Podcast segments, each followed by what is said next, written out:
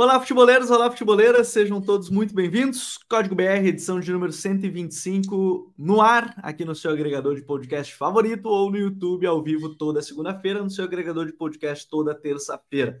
O Código BR tem o apoio da OneXBet, a maior casa de apostas do mundo, e hoje vamos falar sobre Libertadores da América, nosso guia tático das quartas de final da competição, ah, os quadrifinalistas, as oito melhores equipes que chegaram nas quartas de final da competição, que começa nessa terça-feira, a fase de quartas de final, com Internacional e Bolívar jogando na Bolívia. Quarta-feira, marcado já para Boca Juniors e Racing, além de Palmeiras e Deportivo Pereira. E as quartas de final fecham na quinta-feira com Fluminense e Olímpia. Esta primeira parte, os jogos de ida, jogos de volta já na semana seguinte. Ao meu lado hoje, Douglas Batista. Tudo bem, Douglas? Seja bem-vindo.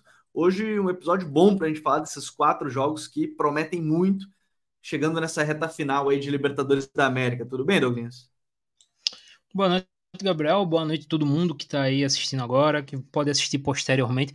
Esse não é o tipo do programa que a gente pode falar. Não, você pode ouvir depois. Amanhã esse programa já vai estar, tá, pode estar tá um pouco desatualizado, dependendo da hora você que você pode ouvir. ouvir a primeira parte do programa até amanhã, por volta das sete horas, antes de Inter e Bolívar. E depois você vai. Cada dia que passa, você vai ter que ouvir mais para o final do programa, do programa, Douglas. Não, é. Mas é isso, cara. Acho que é um, umas quartas de final de uma Libertadores que, depois de muito tempo, a gente consegue ver ela extremamente aberta, né? Acho que nos últimos, nas últimas três edições, três últimas edições, por mais que é, tenham sido boas edições, frise-se, é, a gente já conseguia ver dois favoritos muito claros, ou pelo menos um grande favorito nessa fase. E agora não, agora a gente tem alguns times em crescimento, como o Boca. O Boca está em, em, franca ascensão. Você tem o Fluminense do Diniz podendo fazer história pela primeira vez. O Palmeiras do Abel, que é o Palmeiras do Abel, não tem muito o que falar. Tem o Inter aí, é, do Codê, que apesar de não ir bem no Campeonato Brasileiro, é uma equipe com muito jogador rodado, né? muito cara acostumado a jogo grande. Pode fazer, pode fazer a diferença nesse tipo de jogo. A gente tem um Bolívar tentando fazer história. Tem, tem muita coisa bacana aí. O Deportivo Pereira, o simpático Deportivo Pereira. Então tem, tem muita coisa bacana nessas quartas de final. É, na teoria, duas grandes surpresas para o público em geral, imagino, que são a presença do Bolívar e do Deportivo Pereira. O Bolívar eliminou o Atlético Paranaense. O, o Deportivo Pereira chega na sua primeira campanha de Libertadores da América, chega já na fase de, de, de quartas de final, né? Então, eliminando o Independente Del Valle, um jogo difícil também contra, contra a equipe do Del Valle. Então, assim, bastante coisa para a gente falar dessa, dessa fase. E sem mais delongas, Douglas, vamos começar já para falar desse. Eu vou por ordem de calendário, tá? Horário, calendário. Então, as pessoas que estiverem ansiosas, fiquem calmas que a gente vai falar do seu confronto, mas tudo na ordem o pessoal que for ouvir justamente o podcast. Nessa terça-feira, às 7 horas da noite, na Bolívia. A gente tem Internacional e Bolívar. E, e é interessante aqui porque a gente está falando de um Bolívar que não é mais o Bolívar que se acostumou a ver, né? O time que, ok, era aquele time vertical quando jogava na altitude e fora dela, basicamente só se defendia. É, é, claro que ainda é um fator muito diferente ter a altitude né, a seu favor. São, é a cidade que tem jogos na maior altitude, né, mais de 4 mil metros. E, e dentro desse jogo, é, a gente tem dois Bolívares. Né? A gente tem o Bolívar da altitude, obviamente, do, do Benhat, né, treinador espanhol, mas o Bolívar ele, ele tem uma parceria. Muita gente fala que ele foi comprado pelo Grupo City, mas não, eles têm uma parceria com o Grupo City. Eles não são um clube do Grupo City. O único clube do Grupo City na América do Sul é, são dois, né? O Montevideo Torque e o próprio Bahia e eles têm uma parceria com, com o Grupo City. Mas essa parceria se estendeu, obviamente, para dentro de campo em termos de modelo de jogo. Hoje é um time que joga, pratica um jogo de posição, tenta a partir desse modelo de jogo, principalmente em casa, na Liga Nacional. Fora de casa, um time que se defende, obviamente, como foi, mas esse ano teve uma vitória bem forte né, em cima do Cerro Portem, uma goleada por 4 a 0 em cima do Cerro Portem. Então, quando você olhar a campanha do Bolívar, não são quatro vitórias e quatro derrotas é, na competição, né? são três derrotas na competição, as três derrotas fora de casa, mas uma vitória ainda fora de casa, que foi justamente contra a equipe do, do Cerro Portem na fase de grupos, o que ajudou na classificação para a fase seguinte. Né? Estava no grupo da equipe do Palmeiras. E do outro lado, esse Inter que eliminou um dos favoritos até da competição, que era o River, né, Douglas? A gente está falando de um, de um Inter em mudanças, e o Douglas citou bem, não está bem no Campeonato Brasileiro, o, a equipe do, do Inter comandada pelo Cudê, mas para mim está bem claro que o time está totalmente focado na Libertadores. É, o Cudê já falou isso, já preservou em dois jogos, né? Contra o mais recente agora contra o Fortaleza, que perdeu em casa, jogou só com três titulares, porque vai para um jogo na altitude, né? Então tem esse fator. Mas neste caso do Bolívar, assim como foi o jogo contra o Atlético, Douglas, acho que o, o mais importante, mesmo que o torcedor acho que não goste de ouvir muito essa expressão, o, o, mais importante para o Inter nesse caso é sair vivo, né? O Atlético saiu com dois gols de diferença e, e fez os dois gols em casa, perdeu nos pênaltis, mas o Bolívar teve chance, teve gol anulado né, na partida contra, contra o Atlético. Talvez o mais importante para o Inter nesse primeiro momento, no jogo na altitude, mais de 4 mil metros, é sair vivo. Né? E quando eu falo sair vivo, é derrota por um gol de diferença, é, dois gols já torna o jogo mais complicado para o Beira Rio, mas ok, ainda é, é possível, mas porque o, o Bolívar tem seus problemas jogando fora de casa, mas é, jogar nos 4 mil metros é jogo para sobrevivência no final das contas, né? Não, totalmente, Gabriel. É...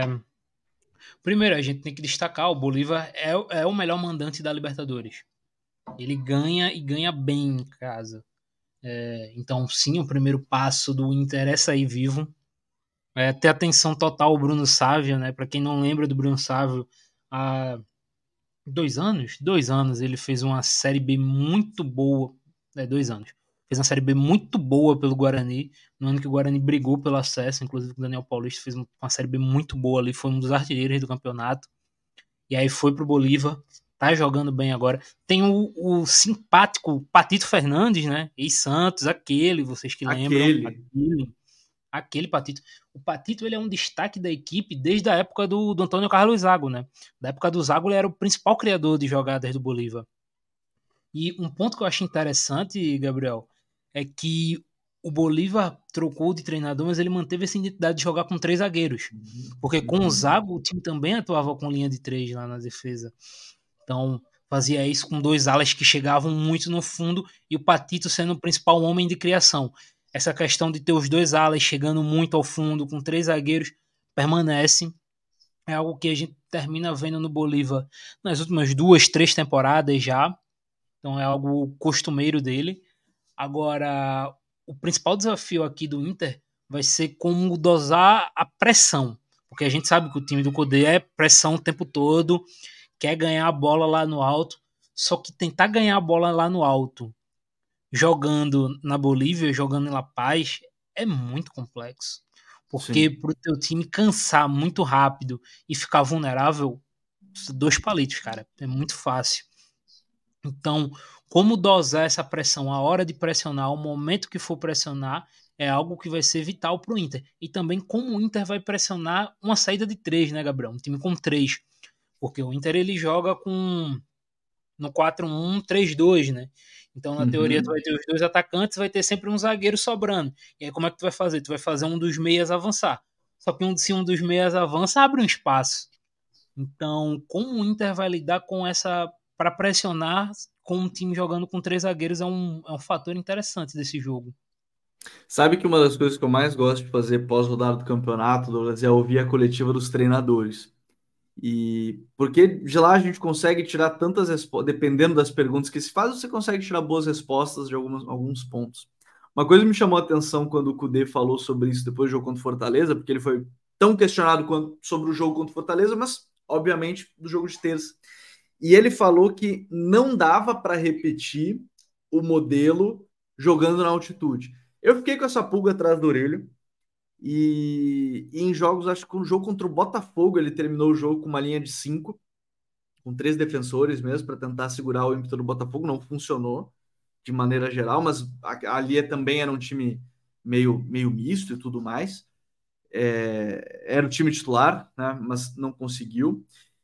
E, e aí eu fiquei com essa pulga atrás da orelha e falei assim: tá, não vai. Eu não imagino o Inter pressionando como o Kudê gosta que o time pressione na altitude, porque. Primeiro, porque esses dois atacantes, um é o Enner, que consegue fazer isso, ok, o outro é o Alan Patrick, que não é exatamente esse cara que vai fazer um monte de corrida, né? Então acho que aí tem um ponto. É, e eu não descartaria isso para tentar dar uma segurada nesse, nesse Bolívar de pelo menos para o jogo de ida, pensar em, em, defender. O Kudê gosta muito de fazer isso em jogo de mata-mata também, né? Apesar do jogo contra o River ele ter agredido, atacado, tentando no primeiro tempo pelo menos, o segundo ele buscou se defender, depois estava com, com o, o, placar ao seu, ao seu favor. Então eu não descarto isso. E, e até vale ressaltar esse time do Bolívar, né? Porque de novo, a gente está acostumado a ver os times bolivianos da altitude, é cruzamento para área, jogo assim. O Bolívar é diferente. Esse modelo que o Bolívar está propondo é um jogo de toque. E, e, a ideia do Bolívar, na verdade, é circular a bola para abrir espaço. É bem diferente daquele jogo vertical para usar um 9, segunda bola, não. É um jogo diferente, é um jogo que vai tentar circular, faz isso em casa, na Liga Boliviana e nos Jogos da Libertadores, quando é mandante, né? Porque tem esse fator ao seu lado. Então, me parece, Douglas, me parece que um, um grande ponto para esse Inter vai ser como vai bloquear o Bruno Sávio, que a gente já citou aqui, como vai bloquear o, o Francisco da Costa, né, que é o centroavante, que faz muitos gols, cara importante. O Sávio até me chamou a atenção, né, em sete jogos pelo Bolívar na temporada, quatro gols e três assistências. Ele chegou agora, ele estava no Awali do Egito, é, e ele já está bem. Então, assim, é um time que vai buscar trocar passes, não é um time que vai tentar ser vertical a todo instante. Então, talvez o Inter, nesse primeiro momento, vá buscar defender. E aí, eu já eu não acho que ele não vai fazer isso agora. Mas para mim, um ponto-chave desse jogo, tá? Não sei para você, Douglas, é o Alan Patrick. Porque o Alan é o cara que vai ter que segurar essa bola para o Inter respirar. E quando eu falo respirar, neste caso eu posso usar o literalmente respirar. Literalmente dar aquela segurada e os jogadores terem um respiro, porque senão vai ficar difícil. Então, eu acho que um ponto-chave desse duelo passa pelo Alan Patrick, como ele vai segurar esse jogo ou vai tentar rodar a bola, porque eu não vejo o Inter sendo o time que vai pressionar do início ao fim nessa partida, Douglas. Gabriel, eu queria até aproveitar essa tua última fala para dizer que eu não vou ficar surpreso se quem começar o jogo amanhã for o Luiz Adriano. Porque se a ideia é segurar ele faria? Bola... Luiz, Luiz Jenner, você diz? Sim, porque ele vai precisar justamente de alguém para segurar a bola, para o Inter parar o jogo, respirar, como você disse. Sentido literal, respirar, é, dar esse tempo aí para os jogadores é, se acalmarem um pouco, a gente sabe que é complicado jogar acima do nível do mar. E eu acho que o jogador do Inter mais talhado para isso é o, é o Luiz. Agora, vamos lá.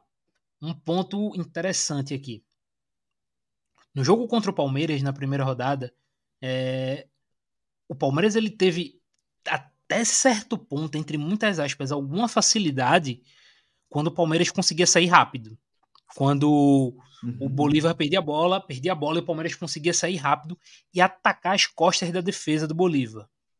Nisso, o Inter, além do Enner, tem um jogador muito bom para isso, que é o Pedro Henrique. Eu não sei também se em algum momento o Pedro pode ser uma boa alternativa, não para jogar como segundo atacante, mas uhum. sendo um jogador dessa linha de três aí atrás. Para ser esse cara que consiga dar um. Teoricamente é ele ou o Wanderson daí, né? Se pensar num, num, cara mais agressivo, né? De chegada. É.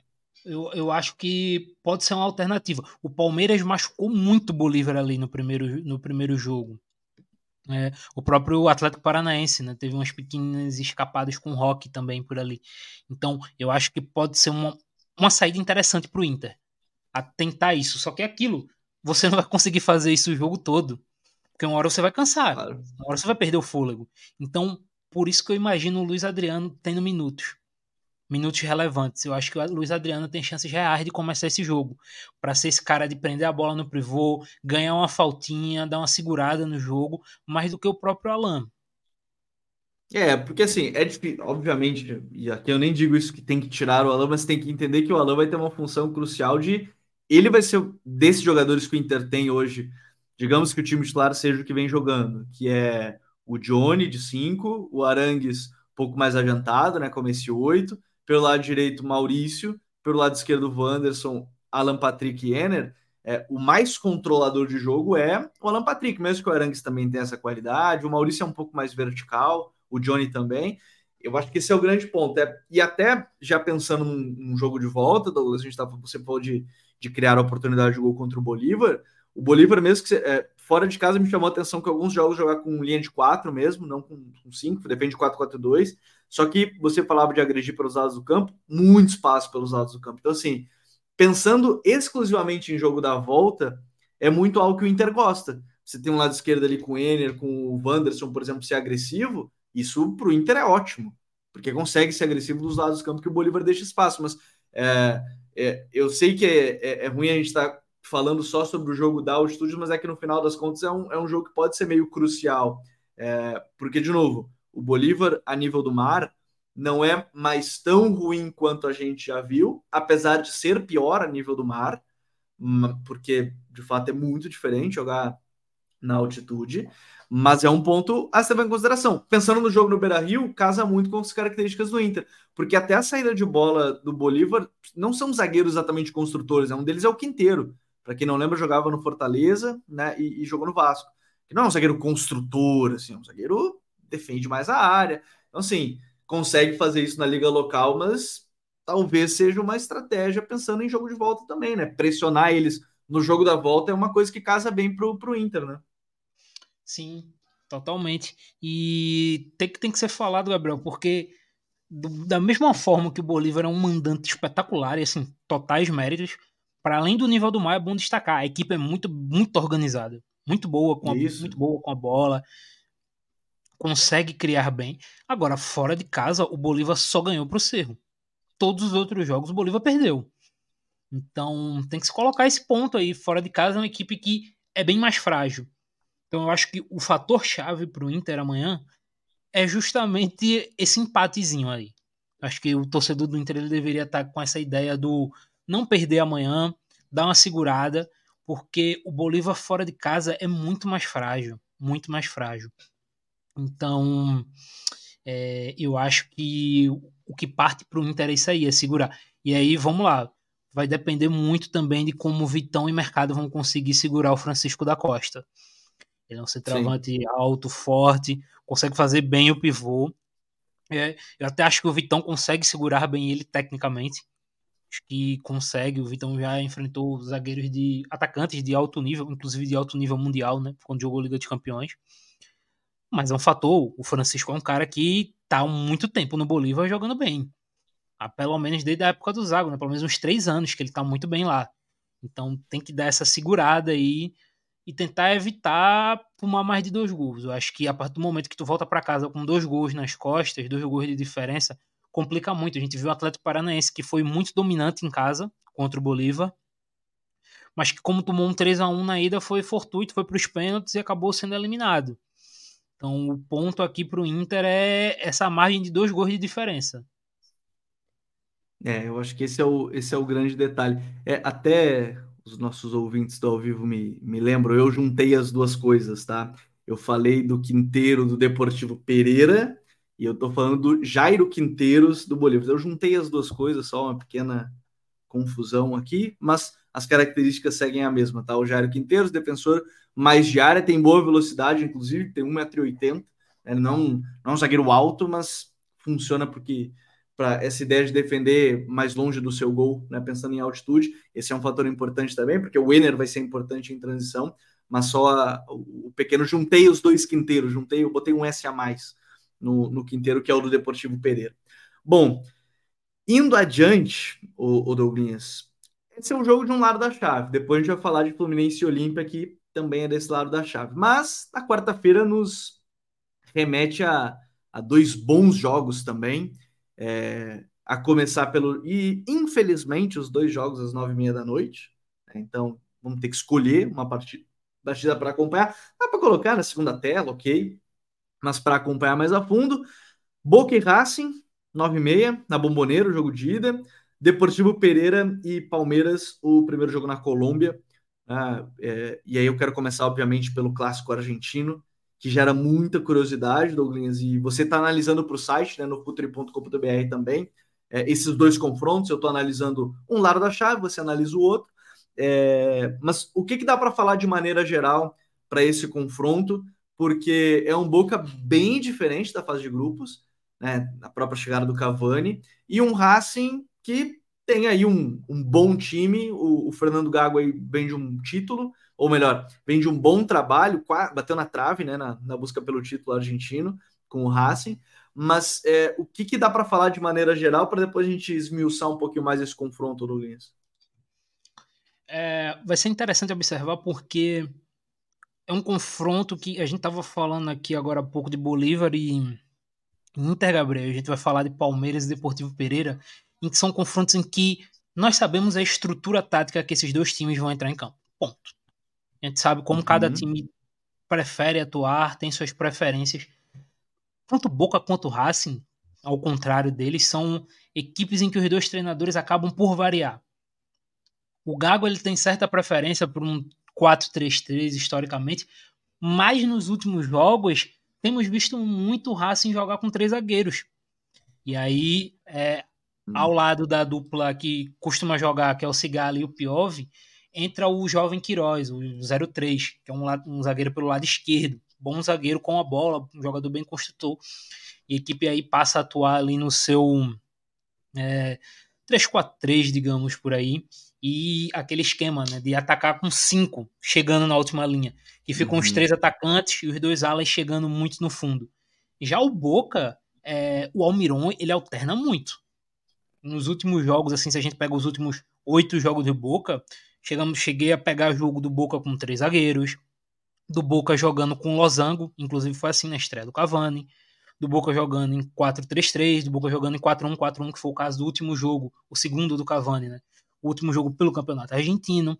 Então, é, são equipes que a planificação vai depender muito do que o treinador vai estar tá enxergando para o jogo. O meu uhum. palpite é que o Boca vai fazer iniciar o jogo com algo próximo do que foi a escalação contra o Racing. Vai começar com Merentiel e Cavani como dupla de ataque e com Losango no meio-campo. E aí vamos ver como é que ele vai colocar, se ele vai colocar o Paul Hernandes. Um dos meias vai ser o Barco, com certeza. Aí vamos ver quem, quem ele vai fazer com o resto. Se vai ser, se vai ser o Paul, se vai ser é, o Medina, o Fernandes e por aí vai. Ou então se ele vai querer botar o Zé Balhos, que é um ponta, mais para jogar de outra função. Mas assim, eu acho que a tendência é que ele jogue com losango. Então, uma coisa ele... interessante, né? Você já vai falar dos outros, mas é o Almiron, assim como o Gago, são dois treinadores que gostam de ter a bola, né? Como ponto-chave, é dois treinadores que gostam de ter a bola, né? Sim, é, gostam de sair pelo chão, né? É, agora, curioso porque ambos os times têm certas dificuldades na saída de bola. Vamos lá. O Racing, uhum. primeiro, o Racing tem uma dificuldade muito grande em sair quando pressionado. A equipe não consegue sair das limpas, acaba perdendo muito a bola na intermediária. Apesar de ter dois zagueiros muito bons na, na, na construção, né? que são o, o Piove e o Queiroz, o Quiros que eu falei agora, acredito que Queiroz. É, os dois canhotos são dois zagueiros muito bons com a bola. O próprio Aníbal Moreno, que estava sendo especulado no Palmeiras, são jogadores muito bons com a bola, mas que coletivamente em estrutura a equipe do Racing apresenta dificuldade em sair quando pressionada. Já o Almiron, a equipe do Almiron, o Boca, ela tem justamente uma fragilidade, entre aspas, que é característica de todos os times do Almiron, que é o quê? A lentidão para se colocar na, no campo de ataque. Isso vem desde o Lanús, que é o melhor trabalho dele. Os times do Almiron têm uma dificuldade muito grande em sair pelo chão rapidamente e se colocar no campo de ataque. Ele muitas vezes tenta atrair o adversário, né? Tenta atrair o adversário em pressão para o seu uhum. campo para usar espaço. É, mas quando o adversário não sobe, o Boca é muito lento para conseguir passar dessa linha de meio campo. Então, é, essa o microfone aqui deu uma, uma caída, né? Quem sabe faz ao vivo. É... Mas essa questão da saída de bola vai ser algo muito interessante para a gente observar durante o jogo. Destaques aí, Gabriel, que eu queria apontar. Coletivamente hum, pro Boca. Boca é uma equipe que troca muito o corredor da jogada. O tempo todo ah, o Boca vai tentar inverter. Alguém deve ter visto aquele gol contra o Platense, né? Acho que rodou bastante, saindo desde a defesa, inclusive. Sim, belíssimo gol. É, e daí a, a figura que vai receber a bola aberta vai justamente depender da, da formação que ele vai colocar, tá? Se ele for com esse losango que eu tô apostando, quem vai receber a bola muito aberta vão ser os laterais, principalmente o Blondel, tá? O Blondel é muito bom lateral, começou muito bem no Boca, ele jogava no Tigres, né? Também da Argentina, foi especulado no Santos, inclusive o Santos tentou ele ano passado. Quase veio, Chegou agora quase pouco, veio, inclusive. Quase veio. Chegou agora há pouco no Boca e tá num nível muito bom, então ele deve receber essa bola aberta pelo lado direito. Caso a equipe não, não vá com essa dupla de ataque, vá no seu 4-3-3, 4-1-4-1, o Zé Balhos deve receber essa bola aberta, que é um cara também muito bom no 1 contra 1. Então, essa inversão de um lado para o outro, o Boca vai tentar fazer o tempo todo. E aí o Barco vai ser um jogador muito responsável por isso, por inverter a bola do, do lado esquerdo para o lado direito. O Paulo Hernandes tenta também esse, essa inversão do lado direito para o lado esquerdo, mas não tem tanta assertividade quanto o, o Barco. É, do lado do Racing, eles também tentam essa inversão, mas não conseguem tanto assim, principalmente porque o Gomes, né, o Jonathan Gomes também é aquele, né, ex-São Paulo, ex-Sport, ex-CSA, tem uma dificuldade em acelerar o jogo o tempo todo. Ele não consegue, às vezes ele dá toques demais para inverter a bola e acaba perdendo tempo. Então, isso afeta essa, esse um contra um dos jogadores do Racing receberem a bola. Às vezes eles recebem a bola muito pressionados. É, então, esse é um ponto para ficar atento. Mas, tirando o Gomes, eu gosto muito do, do meio-campo do Racing, do Nardoni e principalmente do Aníbal Moreno, Gabriel. São dois meio-campistas de boa relação com a bola. o Aníbal, para quem não sabe, inclusive foi especulado, bateu quase que veio para o Palmeiras, né? O Palmeiras acabou não pagando o valor da multa dele. Sim, é um volante que consegue se livrar da bola em um toque, se livrar entre aspas, né? Modo de expressão, mas assim, passar bem a bola com um toque, acelerar bem a jogada. O Nardoni é um meio-campista que tenta estar tá sempre tocando na bola, um jogador importante. Então, Tô curioso para ver como é que o Gago vai apostar. E aí, para todo mundo já ficar atento. O principal ponto negativo do Racing não é essa saída de bola que eu falei. O principal ponto negativo do Racing, para mim, é todos os defensores do Racing têm uma dificuldade muito grande em defender as costas. Sejam os laterais, sejam os zagueiros. Então, é, você jogar contra um Boca que tem Merentiel, que é um bom rompedor de linhas, e, mas principalmente o Cavani, que passou sei lá quantos anos sendo o melhor jogador do mundo nesse aspecto, é, sabe, é um risco gigante. Eu, eu, su, eu suponho que o Gago, para tentar dar uma segurada nisso, vai tentar entrar com três zagueiros. Mas, assim, eu vou ficar muito surpreso se o Cavani não conseguir duas escapadas para sair cara a cara nesse jogo, porque é uma debilidade gritante. Todo jogo acontece uma chance clara do concedida pelo Racing é, por conta disso. E desse ponto, acho que a gente está falando aí também de, de algo, algo interessante é, nesse ponto desse, desse duelo, porque você trouxe bem um, um Boca muito diferente, né? A gente estava acostumado, a quem viu a fase de grupos do Boca é um, um, clube que quase ficou de fora por causa do Deportivo Pereira, ia ficar de fora da fase de grupos, né? Da, da fase de mata-mata, estava no grupo Deportivo Pereira, aí tem Aí os dois acabaram passando, mas o Boca esteve próximo de, de ficar fora. E, e, é um time que mudou, como, como alguns times brasileiros mudam a partir da janela, o Boca também mudou a partir dessa, dessa janela de transferências. E, e para quem está vendo lance, vai rolando lance aí de um time que tem a bola e tudo mais, esse Boca tem me chamado muita atenção, Douglas, porque é, o Racing ele meio que estagnou em termos de desempenho. A saída do Rojas ainda baixou mais o nível técnico da equipe. É, você tem ainda bons jogadores, mas ok, o time estagnou. O Boca vem numa, numa crescente. Aqui é um time que uniu muito talento jovem, né? É, a gente está vendo aí o Barco sendo é, especulado pelo Manchester City, quase foi para o Brighton. É, enfim, jogadores que poderiam sair e, e a chegada do Cavani para ser essa estrela é, é, muito interessante como juntou essas duas coisas e está fazendo render algo que a gente não está acostumado há um bom tempo o Boca tem também estagnado em termos de desempenho, mesmo que tenha ganho o título temporada passada, era um time meio burocrático de maneira geral, mas o crescimento vem muito juntando essas duas coisas, né? Os jovens, os talentos e esses jogadores experientes também para dar uma para manter, para enfim, aumentar o nível, trazer experiência para eles também, né? Sim, totalmente, Gabriel. É, o barco é impressionante, né? A capacidade dele de reter joga a bola, muito, de, joga muito. de segurar a bola, de passar, ele é um jogador bem inteligente. É, e para isso, você falou jogadores experientes, eu queria destacar um, um nome, né, que tá voltando de lesão, fez o segundo jogo dele pós-lesão, que é o Marcos Rojo, né? Referência defensiva, capitão do Boca, principal zagueiro da equipe, estava lesionado, voltou de lesão, então já vai, provavelmente vai ser titular novamente contra o Racing na quarta-feira. E assim, difícil apontar favorito num, num, num, clássico, mas é muito o que tu disse, Gabriel. O Racing estagnou. Ele perdeu talvez os seus dois principais talentos, né?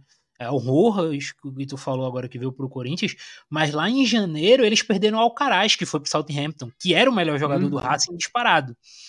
Então a equipe perdeu seus dois maiores talentos no ano. Uma equipe que carece muito hoje de talento. Eles não têm tanto, tanto talento ofensivo. O talento ofensivo ainda é muito dependente do, do Rausch, do, do demônio Rausch, que não está nas suas melhores fases. Então é um Racing que vai ter as suas dificuldades para criar contra o Boca. Eu tô curioso para ver o que, é que o Gago vai armar. Eu tô, realmente crendo que ele vai atuar com essa, com essa linha de três, que ele vai dar essa pressionada no Boca com esses cinco jogadores chegando no fundo. Mas vai ser, vai ser complicado esse jogo de ida na Bomboneira. É, vai ser um, um jogo bem interessante. Estou muito curioso para essa partida. Acho que vai ser um belíssimo confronto aí entre, entre Boca e, e Racing. Belíssimo clássico argentino que vai acontecer na quarta-feira às nove e meia. Mesmo horário do outro lado, do lado, lado chave, né? Quem passar de Racing e Boca enfrentar Palmeiras ou Deportivo Pereira. É, o, a novidade da, das quartas de final, né? O Deportivo Pereira o Palmeiras a gente já tem uma noção maior da equipe. Douglas, então fala um pouquinho para a gente também, já que é o outro time que você está analisando mais a fundo, né, desse Deportivo Pereira. O que esperar desse Deportivo Pereira, Douglas? Vamos lá. Curiosamente, né? Mais um time com três zagueiros. A gente falou do Bolívar, Tendência, a gente falou do hein? Tendência, é, hein? A gente falou do Racing que pode vir a jogar com três zagueiros. O Deportivo Pereira joga com três zagueiros defende em 5-3-2. É uma equipe bem física, jogadores tirando o Boca Negra, né, que é o melhor jogador da equipe, que é um pouquinho mais miudinho, mas também não é pequeno, mas ele é truncadinho, é, joga pelo meio. Todo o restante da equipe alta, jogadores altos, jogadores fortes. É, uma equipe que vai marcar em 5-3-2. E aqui é interessante, porque algo que a gente sempre comenta aqui, né, Gabriel? Que é a dificuldade em defender com três no meio campo, que é um espaço uhum. grande para você cobrir. E o Deportivo Pereira, ele tenta é, não fazer disso uma debilidade, pressionando muito quem tem a bola e evitando o que a gente chama de bola descoberta, né? Que é evitar aquela possibilidade de passe alto, né? De passe longo. Eles tentam evitar tirar essa opção do passe longo do jogador com a bola no meio campo, principalmente. Eles tentam fazer essa pressão o tempo todo. Um jogador que faz muito bem isso é o Murilho, né? É meio campista da equipe, que o jogador nascido em 2000, jogador de 23 anos. Tem feito uma boa Libertadores também. É, então, vai passar muito por isso aí do Palmeiras. O Palmeiras conseguir inverter a jogada rápido ou conseguir um drible, vai ser bacana. Vai ser bacana para eles conseguirem construir. É, com a bola, é uma equipe que vai tentar muita saída longa para buscar sua dupla de ataque para eles dominarem a bola, dar essa segurada para os jogadores, para a equipe sair de trás e criar. E aí, para tentar acionar o Boca Negra. O Boca Negra, o camisa 11, né, o menorzinho que eu acabei de falar, ele não é, não considero ele um jogador pequeno, ele tem seus 1,70 e alguma coisa, mas comparado aos outros jogadores da equipe, ele é menor. Mas ele é bem talentoso com a bola no pé. Canhoto, consegue bom drible, o jogador dribla bem, carrega bem a bola, tenta sempre aquele passe é, nas costas da defesa, né, o passe em profundidade, o jogador mais criativo do Deportivo Pereira. Então, as jogadas de criação da equipe vão passar muito por ele. Um ponto também sem a bola. O Deportivo ele tem dois gatilhos de pressão muito claro, que é quando a bola chega na lateral, seja para o extremo ou para o lateral aberto, o ala da equipe vai sempre pressionar, sempre vai ter esse movimento para pressionar, e o gatilho de pressão de quando a bola recua para os zagueiros, que aí a dupla de ataque da equipe vai sempre avançar. Vai sempre avançar para tentar recuar a bola e a equipe sair de trás. São dois gatilhos que a gente vai ver o tempo todo. Sem a bola, como eu disse, é, jogadores vão tentar defender a área, tentar bola aérea boa, bola aérea segura, defensiva. mas eu acho que o Deportivo ele vai ter suas grandes dificuldades para criar contra o Palmeiras. Acho que nisso o Palmeiras vai ter certa vantagem, porque como uma dependência muito grande do Boca Negra, apesar dos seus alas chegarem muito no fundo, mas a equipe tem uma dependência muito grande do passe dele, dele encontrar a jogada, é, atuando contra o Palmeiras com a equipe que tenta, apesar dessa temporada, tem tido certas dificuldades em defender no meio campo, principalmente na zona entre linhas, mas defender o meio campo é talvez o grande ponto da equipe do Abel, né? O Abel consegue, sempre conseguiu nesses anos de Palmeiras estruturar muito bem defensivamente o seu meio campo. Tem tido dificuldades nessa temporada, é, mas agora valendo tudo, acho que não vai ter tanto, principalmente agora com o Richard Rios cada vez mais se encaixando na equipe. É, e esse, esse duelo é interessante porque um, a gente está falando, obviamente, de um time que o foco vai ser se defender nas, nas duas partidas, mas o Douglas já trouxe um panorama importante dessa fase de criação. E, e é muito complicado quando o Douglas fala do, do gatilho de pressão, porque digamos que vá subir a pressão em cima dos jogadores do, do, do Palmeiras, atrás, né, na linha defensiva do Deportivo Pereira, vai ter que estar muito atenta, porque é Dudu, é Rony, é esses caras de muita velocidade de chegada, seja em condução, no caso do Dudu, em velocidade mesmo de atacar espaço do Rony, e, e, e imagino assim, olhando em diferença de nível mesmo, de, de, de qualidade, é, eu acho que esse é o grande ponto do Deportivo Pereira, e que o Palmeiras pode aproveitar muito bem, né? É, o Abel, depois de um início de temporada bem mediano, assim, né, de oscilação bem grande, né?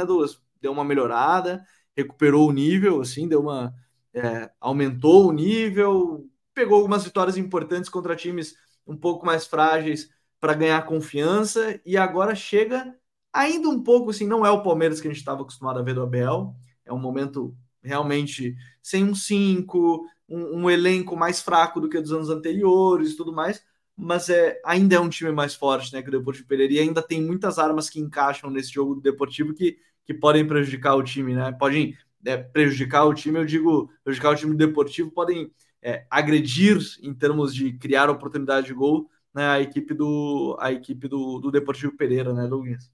Sim, eu acho que o ponto principal dessa melhora, é, dessa evolução do Palmeiras dos últimos jogos para cá, Gabriel, parte muito por um nome, Rafael Veiga. O Veiga ele teve um começo pós-paulistão, né, um começo de Brasileirão, essa primeira metade de Campeonato Brasileiro, muito inconstante é, e principalmente oscilando mais para a parte de baixo, para a parte negativa.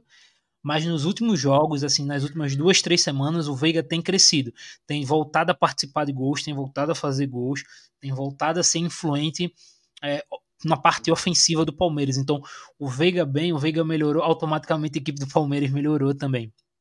É, algo que é bem interessante aqui se falar, Gabriel, eu falei da questão da bola aérea do Deportivo Pereira, e a bola aérea costuma ser um, um artifício muito usado pelo Palmeiras.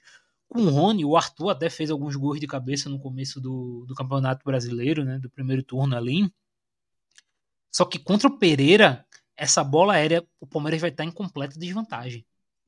De, de altura, de jogadores dentro da área, o Deportivo vai ter normalmente superioridade numérica dentro da área. Então, essa bola aérea do Palmeiras não, não deve dar tanta vantagem à equipe, não como, uhum.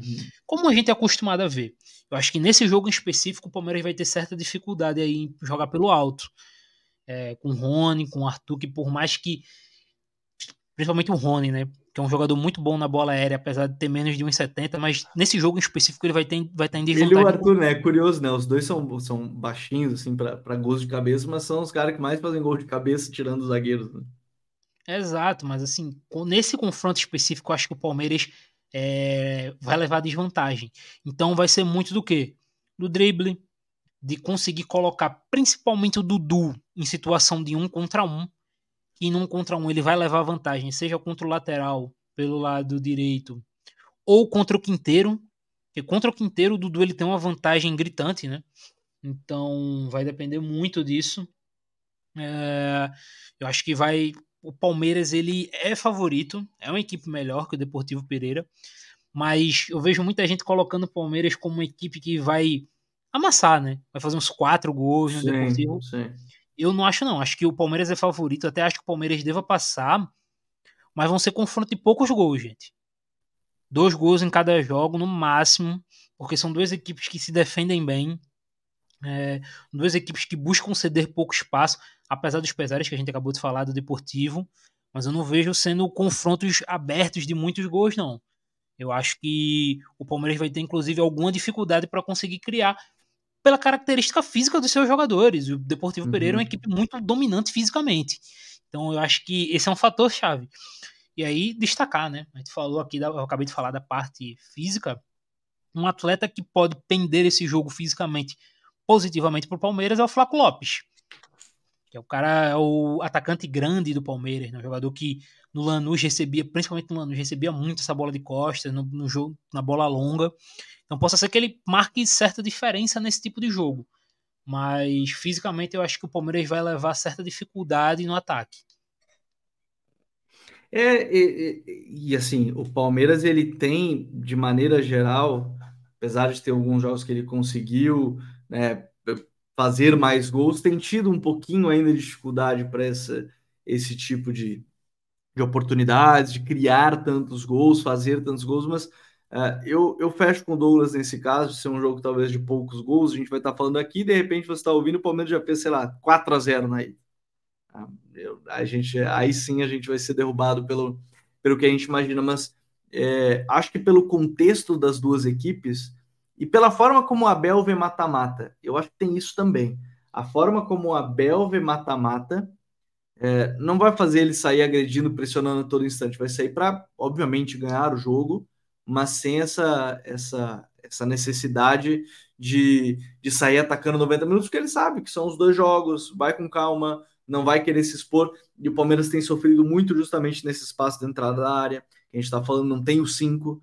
Todo mundo já falou isso, inclusive o Anderson Barros, né, que é o executivo de futebol lá do clube, falou que foi um, um problema. Então, assim, eu acho que essa é, é, é um ponto importante a se ressaltar do, do Deportivo Pereira para o jogo contra o Palmeiras, que eu acho que não vai sair atacando a todo instante, mas se o Deportivo Pereira começar a atacar um pouquinho mais, eu, eu cuidaria muito isso aí de Dudu, Rony, né, o Veiga entrando na área, quem sabe recuperando a boa fase para se aproveitar. Mas estou curioso para esse confronto também. Gente, a gente está falando de Libertadores da América. Importante ressaltar que os assinantes aqui do Futre, do clube de membros aqui do Futre, na sexta-feira a gente vai ter uma análise completinha sobre os jogos. Vamos fazer uma live sobre isso. Se você não é membro ainda do canal, são três níveis: o titular, que você tem aí as mensagens no chat ao vivo exclusivo para membros, né? o capitão, onde você recebe vídeos semanais. Nas últimas duas semanas, né, a gente lançou há pouco o clube de membros. A gente lançou uma análise sobre zagueiros construtores também da vitória do São Paulo sobre a equipe do Corinthians, grande virada do São Paulo, e o Estrela que vai ter essa live que a gente vai fazer sobre os jogos da Libertadores da América. Então é só clicar no botãozinho aqui embaixo da tela, para quem está acompanhando no YouTube, ou youtube.com barra FutureFC. Você vai chegar no nosso canal do YouTube e poder se tornar um membro aqui do canal, então com muito conteúdo exclusivo semanalmente. Para a gente fechar dos confrontos, vamos para Fluminense e Olímpia. E aqui é um jogo que eu falei que todos os jogos eu estou curioso, mas é que esse eu acho que é muito bom, Douglas, para uma situação específica é, o Fluminense do Fernando Diniz é um time também que oscilou na temporada e, e, muita gente pega o Diniz no pé do Diniz nesse caso, né? Oscila e não recupera mais. No momento o time recuperou em termos de desempenho, achando outras situações, né? Por exemplo, John Kennedy jogando bem, né? É, ele que iniciou a temporada na Ferroviária, aí voltou, aí começou a ganhar mais oportunidade, o time começou a, a melhorar, e agora na necessidade ele está entrando jogando bem, fazendo gols, está sendo importante. Então, a gente está falando de um Fluminense que oscilou, mas chega num bom momento, depois de dois jogos bem difíceis contra, contra a equipe do Argentino Júnior, diga-se de, de passagem. Ainda está em julgamento se o Marcelo vai para o jogo, né? Um ponto importante ainda a se ressaltar. Não se tem a certeza que ele vai para o jogo, ainda devido à suspensão da expulsão do jogo contra, contra o Argentino Júnior. Hoje ele é, apresentou a sua defesa, né, a, a Comebol, de por que ele não deveria ser, porque foram três jogos de suspensão que ele pegou, ele ficaria fora dos dois jogos das, das quartas de final.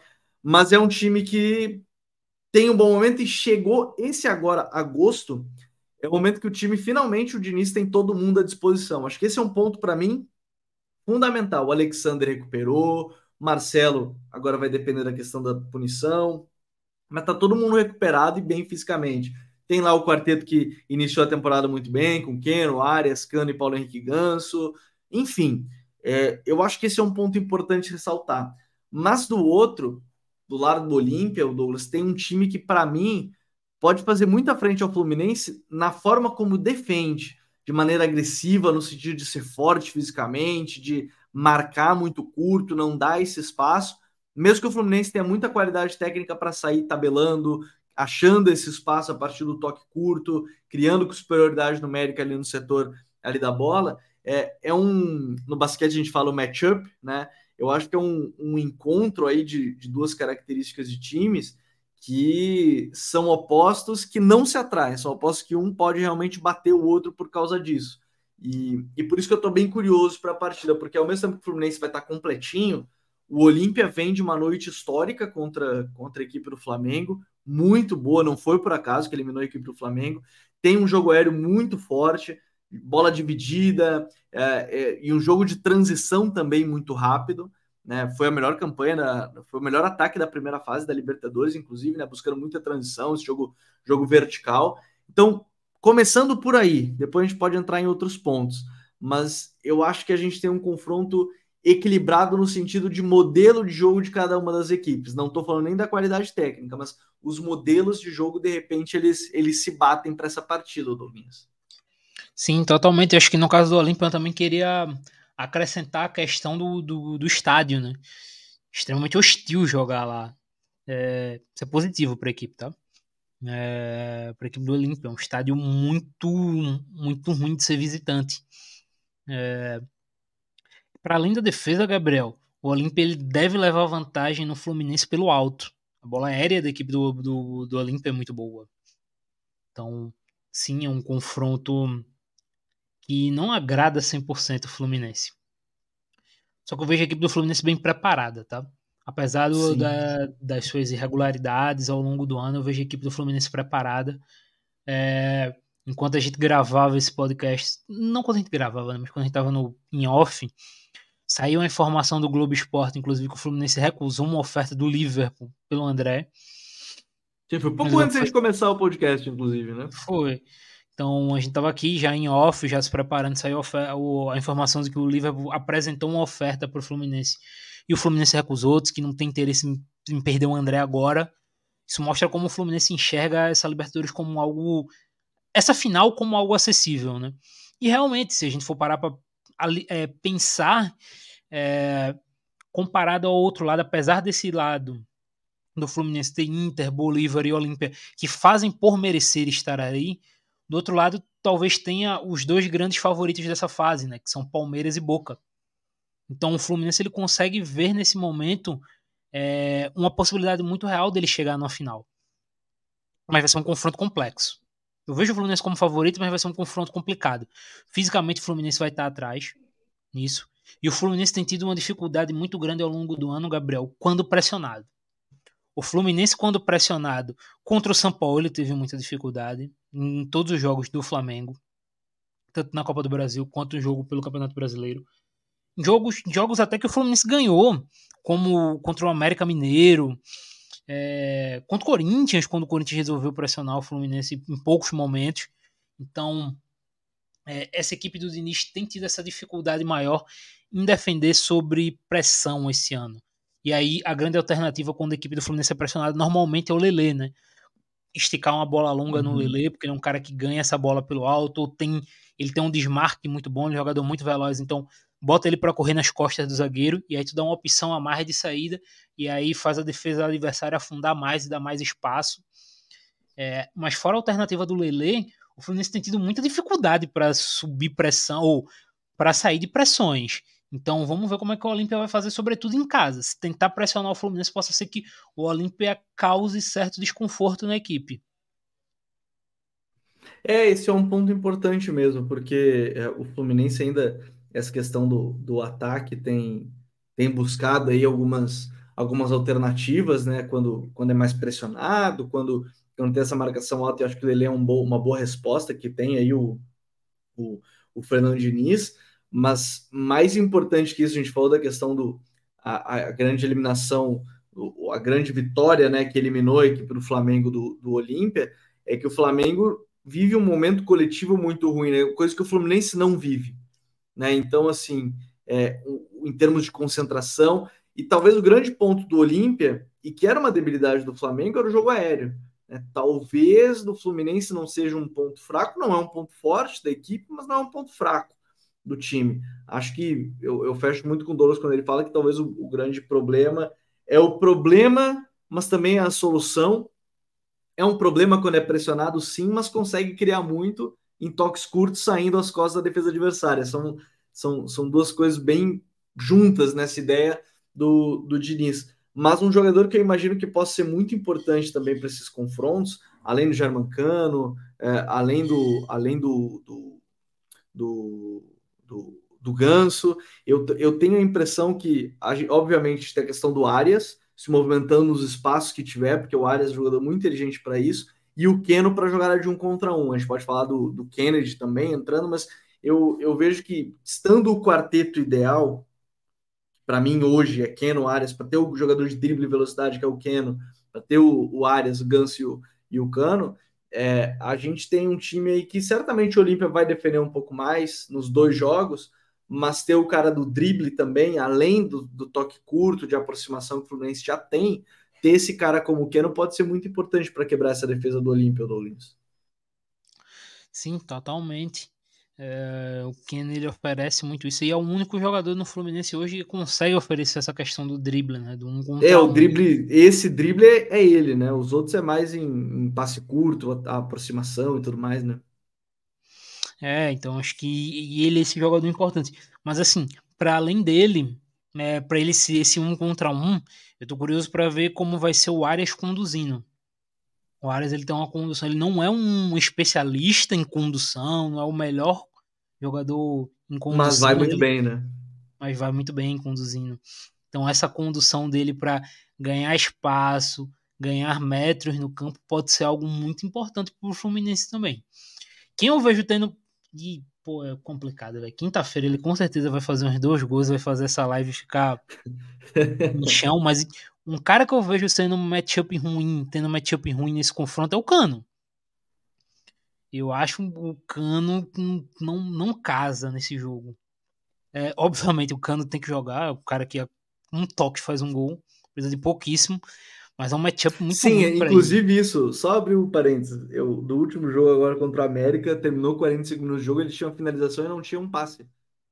Ele não tinha dado um passe no jogo, mas tinha finalizado. Então, assim, é para isso, né? É, isso aí, essa é a dele. Esse é o grande ponto do Cano. Só que nesse jogo eu vejo ele tendo certa dificuldade para se impor. Vamos ver como ele vai conseguir. Mas eu vejo ele tendo certa dificuldade. Acho que o Fluminense ele vai tentar criar de outras formas para acionar o Ganso. O Ganso não, o Cano. É, o Fluminense normalmente tem aquela bola, principalmente do Arias, né, pro Cano. Arias e Cano se procuram muito dentro de campo, né, principalmente o Arias pro Cano, né. É, mas eu tô curioso para ver como é que o Fluminense vai fazer para achar o seu centroavante nesse tipo de jogo. É, e, e assim, né? É, pensando primeiro no, no, nesses dois jogos que a gente vai ter, obviamente, né? O primeiro jogando em casa, obviamente o Olímpia vai ter bem menos ainda a, a posse. Eu acho que a gente pode falar de outros outros dois jogadores, um específico, porque a gente não sabe se o Marcelo vai poder jogar ou não, né? O julgamento deve o resultado deve sair amanhã, creio, nessa terça-feira. Você está ouvindo, a gente vai ter, já vai ter falado sobre o tema, mas é, como o Samuel Xavier tem crescido nesse momento de mata-mata. O Marcelo nem preciso falar que jogos maiores ele consegue muito bem, mas fisicamente ele ainda está oscilando muito também aqui no futebol brasileiro. Mas é, o grande ponto também para achar esses espaços, seja com condução ou ele chegando na área, porque ele faz muito isso, é o Samuel Xavier, né? Ele nos jogos contra o Argentino Júnior foi muito importante fazendo os gols. Ele fez os gols, né? Da classificação, e os dois ele estava dentro da área na marca do pênalti. Para finalizar, um ele estava na entrada da área, né? Que foi o jogo de fora, fora, e o jogo da, de volta ele estava na marca do pênalti para finalizar. Sim, e para além disso, Gabriel, ele, o Samuel tem sido uma peça muito importante para o Fluminense, num fator que a gente colocou aqui para ficar de olho, né? Que foi a saída de bola do Fluminense. O Samuel ele tem, tem marcado diferenças nessa saída seja por dentro, seja aberto. Ele tem sido um jogador muito importante nessa, saída de bola do Fluminense, nessa iniciação de jogada, até conduzindo, né? Até ganhando espaço através do drible. Então, é um jogador que vai marcar a diferença. O caso do Marcelo, o Marcelo não jogando, traz um, alguns pontos de interrogação, algum um bocado de ponto de interrogação. Porque o Marcelo, por mais que ele não esteja bem fisicamente, é aquele cara que. É, tu, tu, tu, resumiu muito bem, é o Marcelo, o cara que uma facilidade muito grande para sair da pressão, seja no drible, seja no passe, seja dominando. Tem um lance para mim que é a cara do que é o Marcelo. Que é, eu acabei de falar do, da dificuldade do Fluminense em sair quando o Flamengo pressionou. E num dos jogos contra o Flamengo, no Campeonato Brasileiro, inclusive, foi o jogo do Campeonato Brasileiro, o Felipe Melo ele dá um passe muito ruim pro Marcelo, ele pressionado pelo Everton Ribeiro, e o Marcelo simplesmente joga a bola do peito na cabeça, sai fazendo embaixadinha e gira através do Everton Ribeiro e ganha falta. Então, assim, ele tem uma facilidade natural para criar espaço, para sair da pressão. Então, você ter um jogador como o Marcelo num confronto como esse, mesmo ele estando abaixo fisicamente, é um diferencial gigantesco para você. Então, o Fluminense tem que fazer de tudo para ter ele. E quando você compara tecnicamente ele com quem seria o substituto dele hoje, que não seria nem o Alexander, que ainda está se recuperando, né? ainda está em fase de transição, sabe? Ficar muito abaixo tecnicamente. A diferença é muito grande. Então, é, se o Marcelo não jogar, essa saída do Flu vai ficar um pouquinho mais comprometida para esse jogo. Mas o Samuel. É, a saída ela vai ficar pendendo mais ao lado direito, provavelmente, porque o jogo é um cara de, de chegada, né? E o jogo por dentro ali com o André e que for companheiro dele, né? No, vai ser o Lima, vai ser algum outro jogador ali, enfim. Mas vai ficar pendente a eles, né? Felipe Melo, de repente, lançamento longo. Mas é um, é um ponto importante mesmo de, de ver. Vamos ver se a, a Comebol, sinceramente, a Comebol teria que ter um mínimo de bom senso mas é a Comebol, né? Eu sei que eu tô cobrando algo mais difícil, é, porque eu sei que o lance foi muito feio do Marcelo, mas para pegar três jogos de suspensão, aí eu já achei exagerado. Talvez a gente possa discutir da expulsão ou não, porque realmente ele não tinha onde colocar a perna, ele estava driblando o jogador argentino Júnior, que, cara, Marcelo não tinha como tirar a perna dele dali. Não tinha. Mas enfim, três jogos de suspensão eu particularmente achei exagerado. Se a Comebol vai ter bom senso ou não, eu, eu não confio tanto, mas vamos aguardar. Talvez você esteja ouvindo de novo. Talvez você esteja ouvindo isso e já tenha saído que a Comebol decidiu tirar essa suspensão e o Marcelo vai para o jogo. Né? Ele está fora. A princípio, ele está fora das duas partidas. A princípio. Vamos ver o que, que vai acontecer nas próximas, nos próximos momentos aí da, da suspensão ou não dele. E como eu sei que muita gente quer saber, Douglas, é, não, não dá para ficar no muro aqui. A gente analisou, já trouxe detalhes. Eu imagino que o pessoal também já tem essas opiniões. Quem tiver suas opiniões pode comentar aqui no chat. Quem é que vai passar desse quadro? Eu quero, eu quero aqui, ó, gabarito do Douglas. Depois eu vou trazer o meu gabarito. Do gabarito do Douglas. Quem é que passa para semifinais? Quem serão os semifinalistas da Libertadores? Fluminense. Fluminense ganha fora e em casa. Tá, então o Fluminense ganha as duas, beleza. Ganha as duas.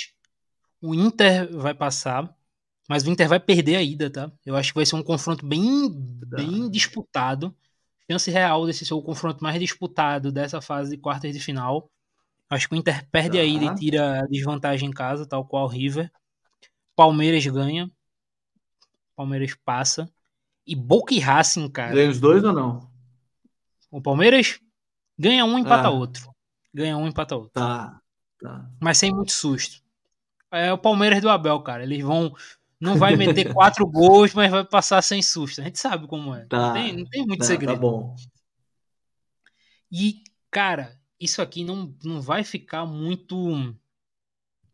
Tem uma chance real disso não morrer legal, mas assim, eu acho que Boca e Racing vai ser um confronto em que o Boca vai levar uma vantagem até legal pro Racing assim, acabei de falar e vamos lá. O jeito que o Racing defende é muito propenso que Merentiel e Cavani marquem gols. São dois caras com a facilidade boa para desmarque, principalmente o Cavani, como eu disse. É, com, jogador, com jogadores criativos que o Boca tem, é, eu vou ficar muito surpreso se o Boca não passar do Racing. Tá, então tá. Então Boca, Palmeiras, Flu Inter. Né? É isso. Eu achei que a gente ia ter alguma divergência, mas eu acho que a gente está pensando mais ou menos parecido. Só que eu acho que o Flu não ganha os dois, eu acho que é um empate no Paraguai e vitória do Maraca para o Fluminense. Eu também acho que o Inter vai ter que tirar uma desvantagem no Beira Rio, mas acho que passa. Acho também que é, eu, eu, tô, eu tô imaginando aí que é essa desvantagem um gol, não, não vejo muito mais que isso, não acho que vai ser um jogo ainda mais complicado. E aí eu vou com Boca e, e Palmeiras também. E que semifinais a gente teria se passar esses quatro? Que semifinais a gente teria se passar esses quatro? Que a gente vai ter que acompanhar agora, a partir de agora, essas, essas partidas, Douglas. Fechamos nos times que passam, um pouquinho diferente na forma, mas Estou bem curioso, todos começando agora nessa, nessa terça-feira. Agora o pessoal pode cortar essa parte. E se a gente errar todos, o pessoal pode postar depois a gente errou todos dessa fase de quem vai passar das quartas de final. Maroglinhas, muito bom episódio. Lembrando, né, no futuri.com.br estão saindo os textos também de análise das partidas. Já saiu nessa segunda-feira, saiu o texto de Inter e Bolívar. Na terça-feira saem os jogos dessa da quarta, daí, da quarta-feira. E aí na quarta sai o jogo de quinta-feira para o pessoal poder ler também, não só assistir, mas ler também a análise sobre os times. Douglinhas, valeu, meu parceiro. Voltamos na semana que vem e a gente acompanha o que vai ser essas quartas de final da Libertadores. Valeu, Gabriel. Valeu todo mundo que chegou até aqui agora. Bom lembrar que eu nunca errei um palpite na minha vida, tá? Sempre, sempre certeiro. Hum, tá. É, mas é isso, sempre um prazer estar aqui. Vamos até a próxima. Semana que vem tem mais, tem muita coisa bacana acontecendo no Campeonato Brasileiro, né? Inclusive, trivia aqui, né? Qual foi a última rodada em que vimos Santos e Vasco ganhando juntos? Confesso que não lembro a última vez que isso aconteceu. Apesar do que se é repetiu é nesse Não, mas é a realidade, pô. Mas é o fato. Mas é o é fato. Então é isso, até a próxima.